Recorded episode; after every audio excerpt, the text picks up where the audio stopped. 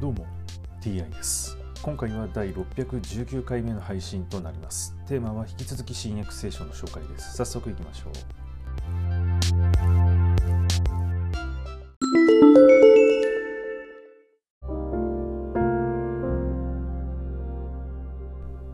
新約聖書第618回。今回は威厳と予言というお話です。愛を追い求めなさい。霊的な賜物。特に予言するための賜物を熱心に求めなさい。威厳を語る者は人に向かってではなく神に向かって語っています。それは誰にも分かりません。彼は霊によって神秘を語っているのです。しかし予言する者は人に向かって語っているので人を作り上げ励まし慰めます。威厳を語る者が自分を作り上げるのに対して予言する者は教会を作り上げます。あなた方皆が威厳を語れるに越したことはないと思いますがそれ以上に予言できればと思います。威厳を語る者がそれを解釈するのでなければ教会を作り上げるためには予言する者の方が勝っています。だから兄弟たち私があなた方のところに行って威厳を語ったとしても啓示か知識か予言か教えかによって語らなければあなた方に何の役に立つでしょう。笛であれ盾事であれ命のない楽器ももしその音に変化がなければ何を吹き何を弾いているのかどうしてわかるでしょう。ラッパがはっきりした音を出さなければ誰が戦いの準備をしますか。同じようにあなた方も威厳で語って明確な言葉を口にしなければ何を話しているかどうして分かってもらいましょう。空に向かって語ることになるからです。世にはいろいろな種類の言葉がありどれ一つ意味を持たないものはありません。だからもしその言葉の意味がわからないとなれば話し手にとって私は外国人であり私にとってその話し手も外国人であることになります。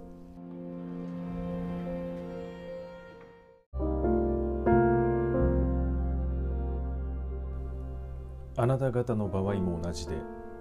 霊的な賜物を熱心に求めているのですから教会を作り上げるためにそれをますます豊かに受けるように求めなさい。だから威厳を語る者はそれを解釈できるように祈りなさい。私が威厳で祈る場合それは私の霊が祈っているのですが理性は実を結びません。ではどうしたらよいのでしょうか？霊で祈り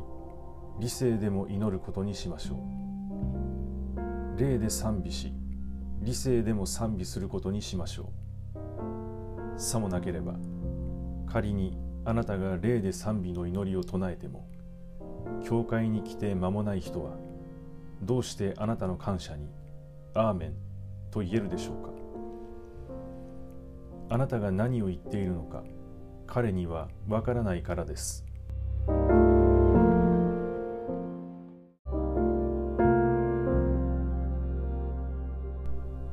あなたが感謝するのは結構ですがそのことで他の人が作り上げられるわけではありません。私はあなた方の誰よりも多くの威厳を語れることを神に感謝します。しかし私は他の人たちをも教えるために教会では威厳で一万の言葉を語るより理性によって五つの言葉を語る方を取ります。兄弟たち物の判断については子供となってはいけません。悪事については幼子となり物の判断については大人になってください。立法にこう書いてあります。異国の言葉を語る人々によって異国の人々の唇で私はこの民に語るがそれでも彼らは私に耳を傾けないだろうと主は言われる。このように威厳は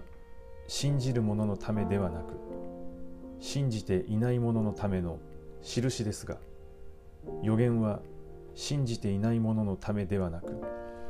信じる者のための印です。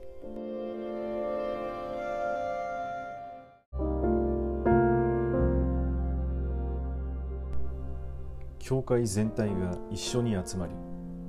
皆が威厳を語っているところへ教会に来て間もない人か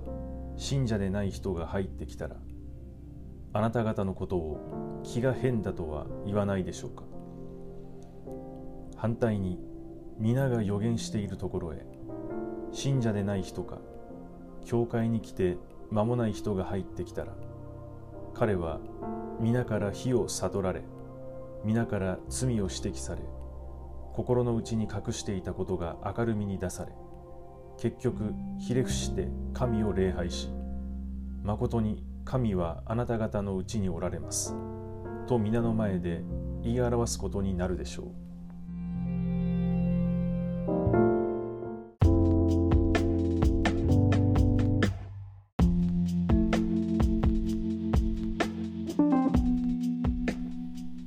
あなた方の誰よりも多くの威厳を語れることを神に感謝します。とありますが当時パウロはたくさんの外国語を話すことができたということだと思いますあと立法にこう書いてありますという部分で私はこの民に語るがそれでも彼らは私に耳を傾けないだろうと主は言われたとありますが主というのは全知全能の存在世界の創造主であるのに人間に語りかけてその人間たちが耳を傾けないと一体、えー、どういうことなのでしょうか。非常に不自然な、えー、その部分だと思います、まあ、何かの予言、